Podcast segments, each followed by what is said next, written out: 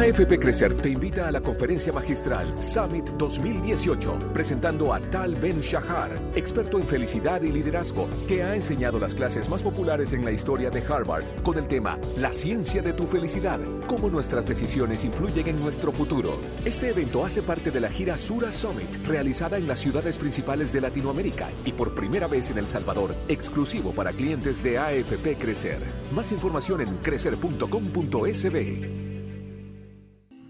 La contraportada en el Faro Radio.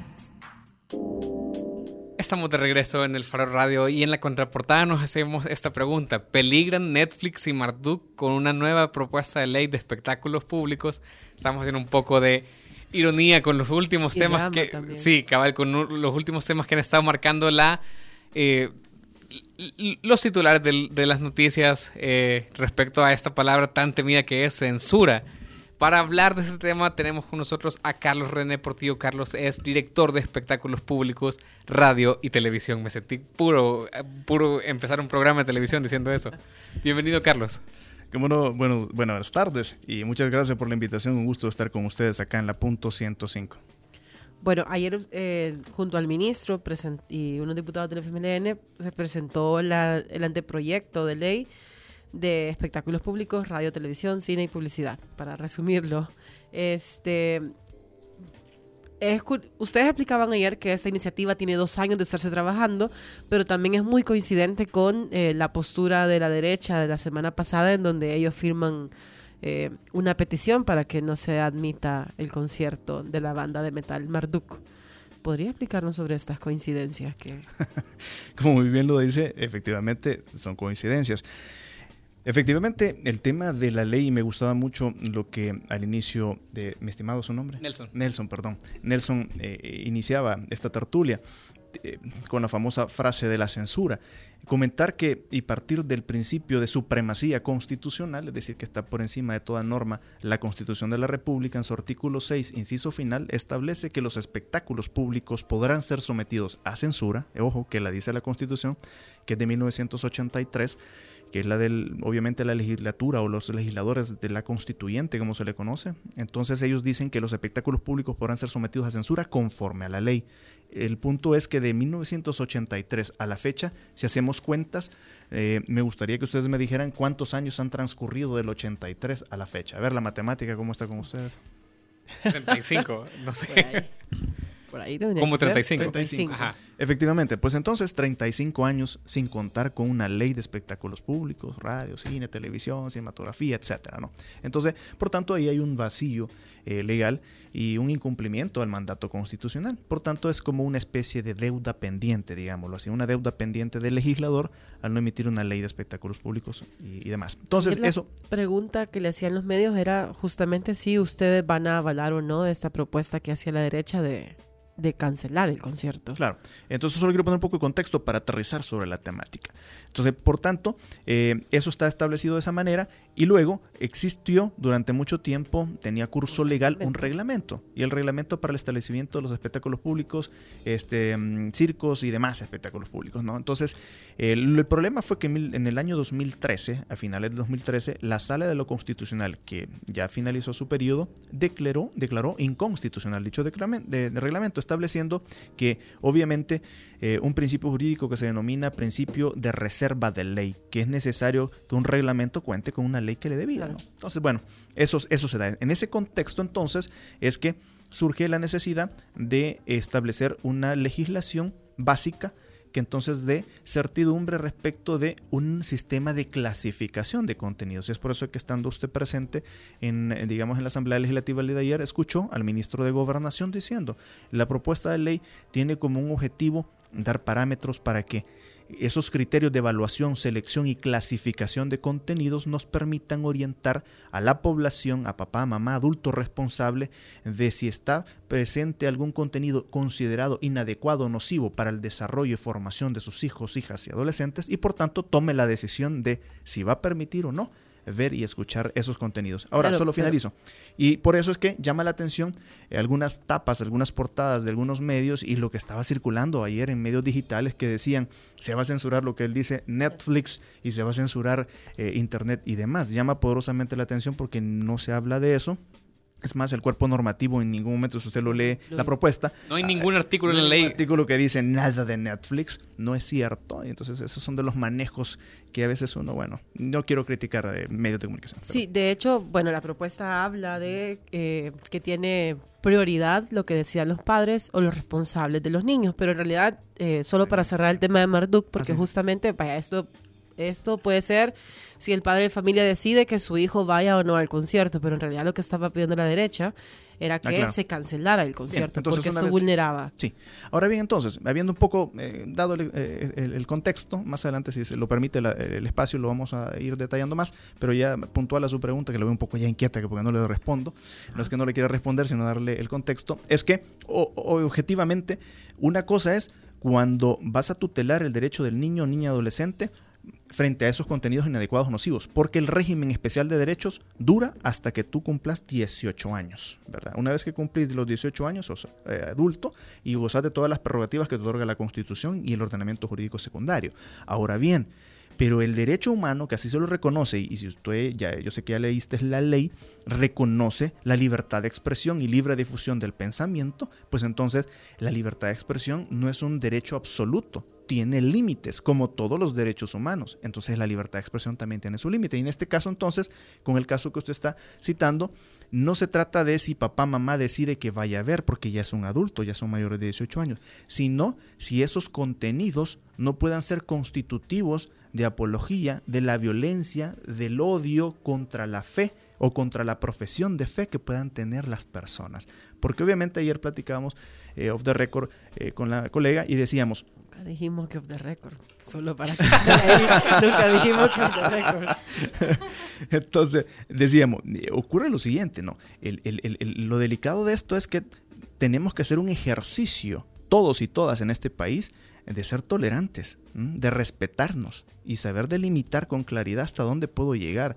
Y entonces la gente cree y tiene una concepción errónea de la libertad de expresión porque dice yo puedo decir lo que yo quiera, cuando yo quiera y como yo quiera, sin lugar a dudas. Pero la misma constitución te dice, siempre que no subvierte el orden público, no lesione la moral, el honor ni la vida privada de los demás. Y luego, toda una dispersión de norma eh, inmensa que tenemos, la Convención Americana de Derechos Humanos, te pone otro montón de límites y te dice, obviamente, que tú no puedes venir.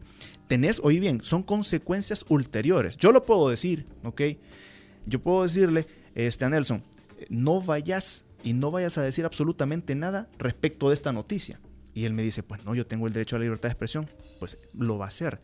Pero si de las consecuencias de los discursos y del contenido que él difunda de manera ulterior, de manera posterior, él va a rendir cuentas. Porque en el caso del ordenamiento nacional, una cosa que llama poderosamente la atención es que el legislador lo ha regulado en materia penal. Y eso es importante que lo conozcan todos y todas. Es decir, si una persona, en este caso, cualquiera de ustedes dice, Carlos Portillo, pues en este momento yo quiero decirte que el funcionario fulano de tal, de tal institución del Estado es un corrupto.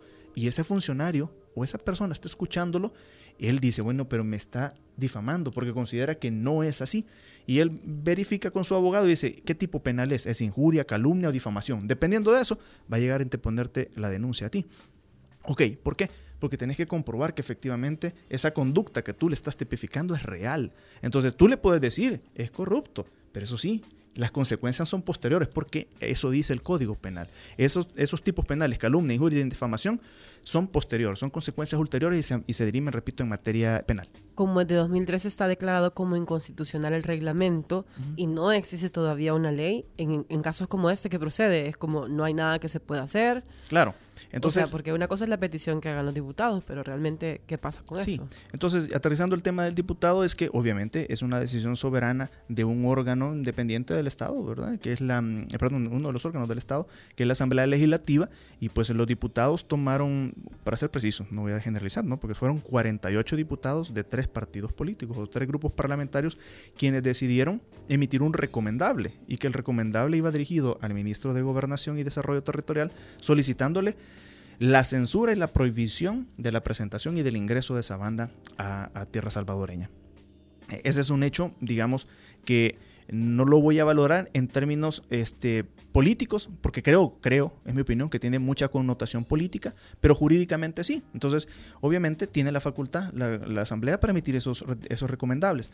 La posición del Ministerio de Gobernación ha sido que ha analizado el caso y al analizar el caso ha verificado la dispersión de la norma de todo lo que hemos hablado, que son muchas normas, eh, incluyendo la Constitución, la Convención Americana de Derechos Humanos, el Código Penal, la LEPINA. Entonces, todas estas normativas, la Ley Especial Integral para una Vida Libre de Violencia para la Mujer, y entonces, en consecuencia, eh, digamos, aparejado lo que tú planteabas, al no tener el reglamento, porque la sala de lo constitucional expulsó del ordenamiento jurídico nacional dicha disposición y estamos ahora promoviendo, está el Ministerio de Gobernación promoviendo esta propuesta de ley, entonces lo que se hace es que se integra la norma y conforme a las facultades que tiene en este momento la dirección, que es básicamente verificar los contenidos, clasificarlos y orientar a la población dándole elementos de juicio para que pueda definir que sus hijos e hijas tienen derecho o pueden acceder a esos contenidos. ¿Por qué? Y te explico cuál es la norma que nos da esa facultad. Es el reglamento interno del órgano ejecutivo,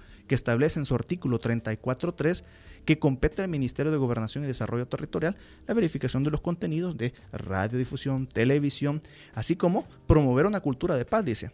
¿A través de qué? De orientar y facilitar a la población información para que sepa si hay algunos contenidos de los espectáculos públicos que propicien una pérdida de valores o promuevan un clima de violencia en el país. Entonces de eso parte la facultad para clasificarlo. Entonces eso es lo que estamos facultados en ese sentido, clasificar eh, los contenidos de los espectáculos públicos y demás. Hablando de contenidos y solo para cerrar esto, quizás llame la atención que esto sucede el concierto está programado para el 10 de octubre, sucede la última semana de septiembre y desde el 19 de febrero en realidad ya estaba anunciado en el portal Nación Metal que esta banda venía y es una banda que, que ya ha venido antes, entonces también como que los tiempos...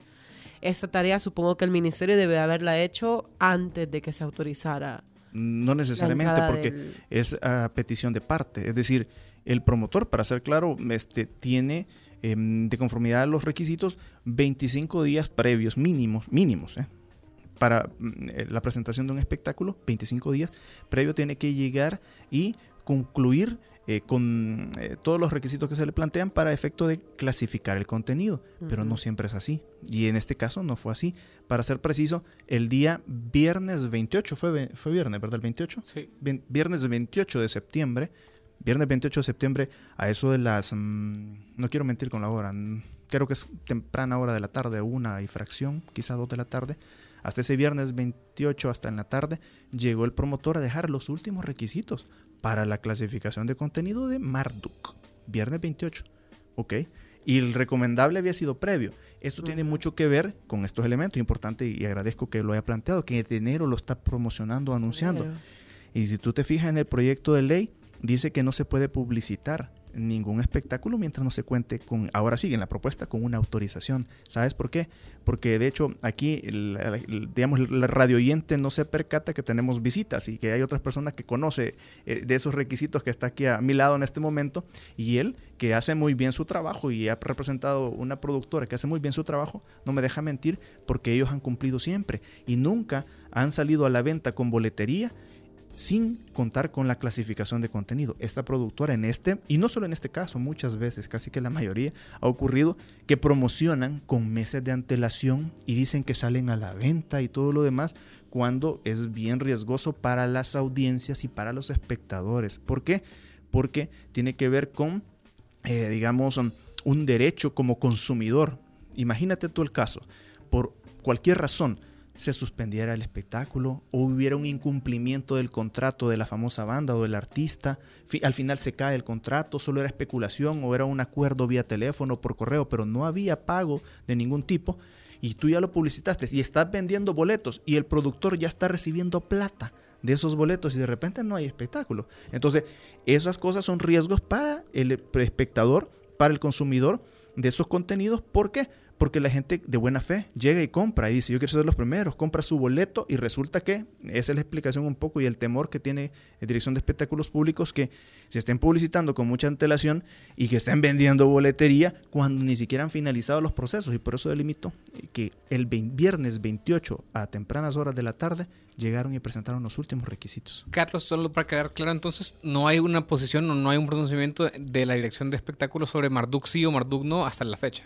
¿Cómo no? Es decir, el día de ayer estuvo la colega presente cuando el ministro dijo, el señor ministro de Gobernación y Desarrollo Territorial mencionaba que el tema de Marduk es bien simple y sencillo, y así de llano y claro. Es que es improcedente la clasificación en virtud de que existe el riesgo de que estén vulnerándose muchos derechos, ¿verdad? Muchos derechos de eh, ciudadanos de la República. Entonces es improcedente el término, es improcedente la clasificación del contenido. Entonces ustedes no lo van a autorizar. Repito, clasificación. No tenemos facultades a que usted está mencionando, que ayer lo explicaba también el titular, Sí, el señor ministro. que no, tenía- Sí, no eran competentes. el señor ministro lo dijo con claridad ayer. Entonces, El concierto se va a realizar. Mm, Pues no sé si lo va a realizar el productor. Nosotros es que es improcedente la clasificación, porque existe riesgos al cometimiento de muchas faltas y violación y vulneración de derechos Claro. de la población. Pero no tiene, la- De- no tiene derecho, o sea, digamos, no tiene la facultad de prohibir o de... Sí, eso es lo que ayer la compañera dejó. ¿Y de, quién es esa facultad entonces? Podría ser, eh, me imagino que la, la Dirección General de Migración y Extranjería, porque es un tema migratorio. sí, es un tema migratorio, digamos, eh, en términos de ingreso al país. Carlos, s- eh, tenemos en realidad poco tiempo, pero vaya, pasémonos al proyecto de ley. Ya hablamos un poco de cómo se ha manejado en la gran, en la gran prensa. Concretamente, esta es una nota del diario de hoy a la que, en la que la diputada Nidia Díaz eh, dice, de acuerdo con Nidia Díaz, el proyecto de ley pretende tener control de la transmisión por cable y señal abierta de los programas nocivos, buscan regular los horarios en que se transmiten los programas y también noticias que resalten el accionar de las pandillas. La ley busca controlar los contenidos sobre pandillas. En lo absoluto, por eso, eh, decir, vaya, yo quiero decir un par de cosas. Eh, si se fijan, yo he tratado de eh, circunscribirme exclusivamente a lo que es la parte técnica de lo que yo he conocido del documento de la ley y lo como lo veo y lo analizo, lo interpreto, a la luz del derecho, obviamente, el derecho comparado, derecho constitucional, etcétera. Pero, eh, obviamente, yo en ese no, necesitaría escuchar eh, las declaraciones de la diputada. Yo no escuché las declaraciones, desconozco. Entonces, independientemente de las declaraciones de la diputada o de cualquier otro funcionario o diputado, lo que yo sí puedo decir es lo que conozco del documento y por eso no me voy a referir a las declaraciones de ella, solo voy a decir lo que yo sí conozco. No es cierto de que se pretenda, eh, según esta ley, según este documento, no, no es cierto que se pretenda restringir el acceso a Netflix, que se pretenda restringir el acceso o controlar los contenidos este, de manera prohibitiva, coercitiva, sino que lo que pretende es tener elementos básicos para que la población esté debidamente informada de qué, qué es lo que va a consumir su hijo, su hija y los adolescentes. Traemos esto a colación porque justamente ayer sucedió un pequeño altercado, digamos, en, en la aduana del aeropuerto, porque no dejaron entrar un lote, bueno, ni siquiera era un lote, era un paquete de 20 libros eh, que tenía, que el tema de hecho es violencia, pandillas. Eh, se abrió el paquete, se, de hecho se le quitó el plástico a uno de los libros, se revisó y la persona encargada le dijo que no podía dejarlo entrar porque era contenido pernicioso. ¿Hay algún tipo de memorándum en aduanas, qué sé yo, que donde se diga ese tipo de temas porque son nocivos? Porque de hecho le dijo, mire, este libro no es apto para un niño menor de 12 años porque el libro trae imágenes que son, por ejemplo, tiene una mano ensangrentada. Eh, pero, es decir, no existe el reglamento eh, inconstitucional. Sí. Entonces, ¿hay algún tipo de normativa de la que no nos hemos enterado y Sí. que permite ese tipo de, que ese Eh, tipo de cosas pasen? Es decir, hay- a ver, es importante otro principio que es el principio constitucional de legalidad, es decir, el principio de constitucionalidad eh, de que cada funcionario público tiene facultad única y exclusivamente de lo que le otorgue y le confiere la ley. Simple. Ya está regulado el artículo 86 de la Constitución de la República. Pues el manifestado principio de legalidad establece esto y por tanto tenés que aplicar la, la norma que te confiere facultades. En este caso, estás hablando o está hablando del tema de aduanas. Y el tema de las aduanas se rige por varias normativas regionales y nacionales. Está el Cauca y el Recauca, que es el reglamento para la aplicación de este código aduanero centroamericano, así se llama, Cauca y Recauca. Entonces, el Recauca es el, re- el reglamento. Entonces, tenemos, y ustedes eh, tienen que ir a verificar lo que dice el Código Aduanero de Integración Centro- Código Aduanero Centroamericano, creo que así es el término correcto. Eh, Entonces, allí hay disposiciones. Lo que se me viene ahorita a la mente que me recuerdo, ¿verdad? Tantas legislaciones, eh, no todas las puedes conocer, pa- aparte que no son de mi experticia, de mi materia, pero mm, las hemos estudiado, las hemos conocido. Eh, establece eh, la prohibición a productos, dice que hay productos restringidos, prohibidos y estancados. Son tres categorías que, mm, si mal no recuerdo, mm, no me falla la memoria, establece el cauca y el recauca. Entonces, si ya dice prohibido, ahí dice del 1 al 10 cuáles son los prohibidos. Los que son estancados dice por qué y ahí establece cuáles son. Y los que son restringidos dice el por qué. cuando eh, son restringidos, eh, establece mecanismos para que el- la, la aduana, eh, que es parte del Ministerio de Economía, ¿verdad? Aduana venga No, de Hacienda. Ah, de Hacienda, perdón, tiene razón. Entonces viene aduana y puede hacer eh, solicitudes de opiniones ilustrativas a instancias correspondientes. Voy a poner un ejemplo. Tú quieres traer pólvora para elaboración de balas o pólvora para elaboración de explosivos. ¿Será que cualquiera puede venir y Nelson y Carlos puede decir, yo quiero importar balas, quiero fabricar mm, productos con pólvora? Eh, no, existe una licencia específica que otorga el Ministerio de la Defensa Nacional porque él es el encargado. O digo, quiero traer aviones de guerra, yo quiero comprar aviones de guerra. ¿Será que se puede? Solo, yo creo que solo el Estado a través del Ministerio de la Defensa. Entonces, hay, eh, cada, cada institución del Estado tiene cómo participar para emitir opinión sobre Lo que entiendo entonces es que hay un, hay un personal encargado de hacer esto, no es la persona que me atiende, que abre el paquete de libros, los revisa y dice, o sea, no es, esa no es la competencia de... Sí, no lo sé, porque no, no pertenezco a aduana. Lo que sí sé que existe un- una figura este, técnica, jurídica, que se llama el, es algo estudiado. ¿no? el contador vista. Así creo que le llaman, no sé si todavía existirá la figura, contador vista. Y entonces es la persona que es el que está viendo la- eh, los paquetes y está revisando y está revestido con autoridad y todo para verificar y cumplir con, con lo que la ley le otorga a él, ¿no? Entonces, y luego si tiene duda, entiendo que emitirá un oficio, ¿verdad? Y consignará en un acta de que él considera de que está ante una posible vulneración de tal norma con base al Cauca y el Recauca y dice, bueno, entonces por tanto lo restringo o lo prohíbo, etcétera. Entonces, y creo, me imagino que también habrán los mecanismos para que el, usuario, el consumidor pueda, eh, digamos, apelar dicha disposición. Y esta ley no busca re- reunir en, en- en un, un solo cuerpo de ley quién debería tomar esta decisión, porque parece, dicho así, parece algo arbitrario, que cualquier funcionario puede agarrar lo que dice la ley, interpretarla como piensa. No, no, no, no, porque si te fijas, Nelson, disculpa que te interrumpa, eh, dice el Cauca, por eso les dije, oye, si tienen la oportunidad, tienes ahí en internet, búscalo, el Cauca y el Recauca, ahí dice con claridad que es prohibido, que es estancado y que, digamos, este, mm, eh, prohibido, estancado y, les dije el otro término. Pe- ¿no? Pero la pregunta es si en esta, en, en esta ley no se busca poner en un solo cuerpo de ley No, no, quién, quién no. rige contenidos. Explico, por eso te explico, porque lo otro es materia aduanal.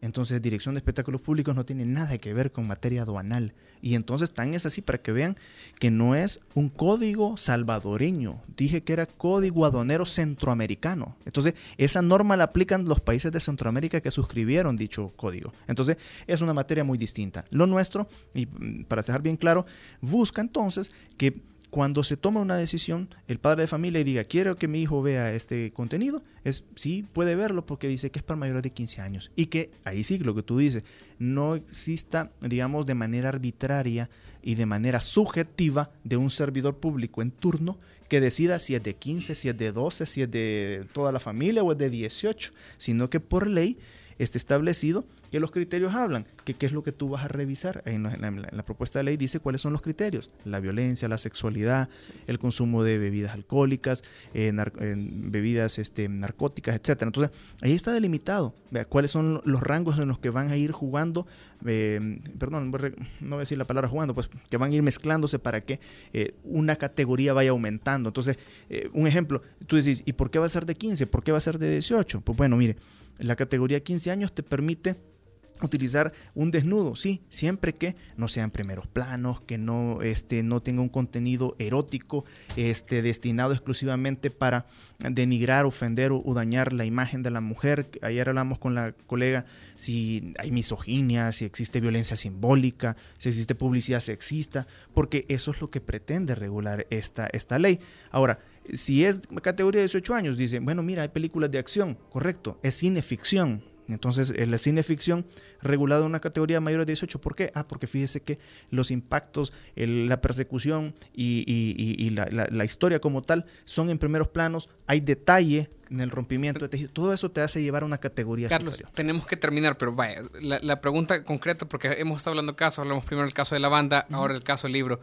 y nos interesa su opinión, es decir, un funcionario de aduanas prohibió la entrada de un libro, el libro se llama el libro El Niño de Hollywood, que es de dos periodistas, uno de ellos de El Faro, y, y, y él dice es libro con contenido pernicioso, sé que no es su materia, pero su opinión es, ¿esto es censura o no es censura? Y un funcionario de aduanas, con un funcionario de rango medio puede decidir que es pernicioso para los salvadoreños. Sí, por eso mencionaba de que es importante que se estudie eh, las dos normas del Código Aduanero Centroamericano. Eso nos va a dar, les va a dar luz si efectivamente tiene la facultad o no. Em, recuérdense que el, y repito, para que quede claro, el principio de la legalidad nos establece el marco de acción a cada uno, si tengo facultad o no tengo facultad. Entonces hay que ver eso, hay que ver qué es lo que dice el código, qué es lo que dice el recauca, el reglamento, y hay que ver si efectivamente está dentro de esa categoría, ¿ok? Y por eso es importante, decíamos, no solo esta legislación, sino todas las legislaciones, porque el, legislador, pues el diputado, los diputadas, van a verificar y van a consignar en un cuerpo normativo los límites para que un funcionario pueda actuar y los límites para que un ciudadano pueda actuar también. Entonces, esa es la lógica. La lógica es verificar si efectivamente tiene facultades o no para poder eh, eh, hacer el, trabajo que manifiestan ustedes, porque desconozco realmente el caso. ¿no? Sí, quizás una última pregunta para que la gente se imagine un poco qué puede pasar con esta nueva ley. Es decir, hay países, por ejemplo, donde cuando se emite un programa de radio, un programa de televisión, eh, hay un audio o un video que dice, bueno, es clasificación A, B, C, D, por esto, por esto y por esto. Es un poco lo que se propone, ¿verdad? Correcto, correcto. Tan es, tan es así, este, por eso nos llamaba la atención la reacción este, tan, em, no sé, no quiero calificar, no quiero poner el adjetivo, pero la reacción, no sé, tan fuerte, digámoslo así, que han tenido algunos medios, porque nos extraña. La mayoría, eh, de, porque la compañera ya lo leyó, la colega ya lo vio, se va a dar cuenta casi que la mayoría de las cosas que están aquí, perdón, ya se vienen realizando. Ahora el punto es que lo estamos realizando por esta dispersión de norma que les comenté, lo que dice Lepina, lo que dice el Reglamento Interno Ejecutivo y todo. Pero hoy quedaría en un solo cuerpo normativo, que es la, ley de espectáculo. Y entonces, solo quiero decir con el tema de ella, efectivamente aquí se habla de la cortina de clasificación de contenidos, la cual pretende que eh, sea de manera obligatoria que el medio pues avise, prevenga y advierta a la población el siguiente programa tiene estas escenas, por lo cual se recomienda discreción tiene estas escenas y que la decisión final sea de el padre de familia si va a acceder o no. Y solo quiero dejar eh, dos cosas porque me interesa para ver el contexto positivo que tiene la ley. Eso, lo que pasa es que al final digamos que eso de alguna forma ya sucede porque todos los días cuando vamos a ver el noticiero dice que es clasificación C para más de 18 años, lo que sea.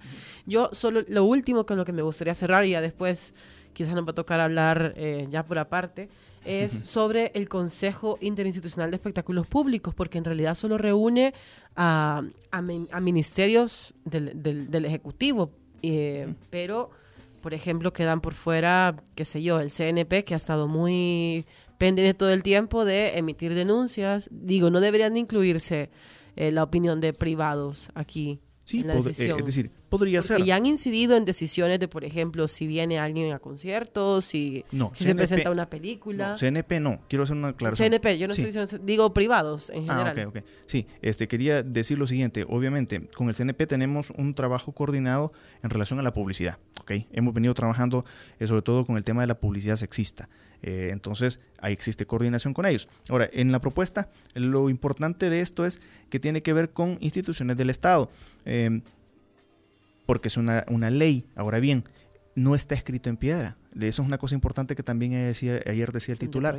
Es un anteproyecto, correcto. Y eh, muchos decían, pero yo escuché también ayer expresiones en medios y decían, es que es Estado secreto y no nos han compartido, no nos han llamado. Entonces, es que una vez más, me voy a la Constitución. La Constitución dice que el órgano por naturaleza deliberante es la Asamblea Legislativa. Entonces la Asamblea va a mandar a llamar a quien estime conveniente, al CNP, a este, las asociaciones de medios, a los publicistas, a todo mundo y les va a decir, venga, a las universidades. Quiero decir algo, por cierto, ya que estamos en la punto 105 y veo ya el rótulo de la Universidad Francisco de eh, cuando se hizo y se trabajó la etapa incipiente de este proyecto, se, llamó a la academia y de eso participó el representante de la Escuela de Comunicaciones de acá de la Universidad Francisco Gavidia, no voy a decir el nombre, ustedes lo conocerán, eh, quien llegó, este, este licenciado llegó a formar parte de las mesas porque convocamos a todas em, las escuelas de comunicación y periodismo de las universidades para que participaran en este proyecto. Bueno, eh, tenemos que cerrar, ya se nos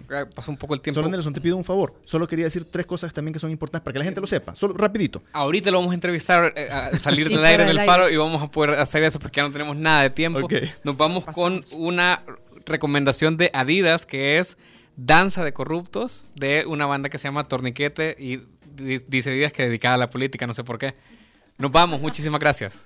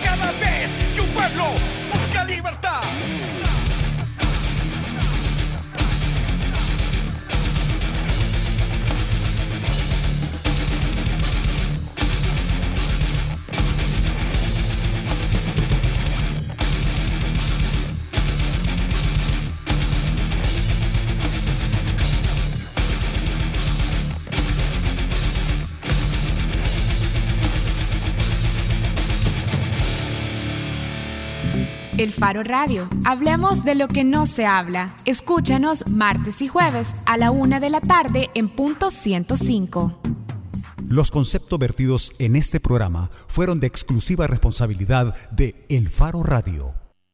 AFP Crecer te invita a la conferencia magistral Summit 2018, presentando a Tal Ben Shahar, experto en felicidad y liderazgo, que ha enseñado las clases más populares en la historia de Harvard con el tema La ciencia de tu felicidad, cómo nuestras decisiones influyen en nuestro futuro. Este evento hace parte de la gira Sura Summit, realizada en las ciudades principales de Latinoamérica y por primera vez en El Salvador, exclusivo para clientes de AFP Crecer. Más información en crecer.com.sb.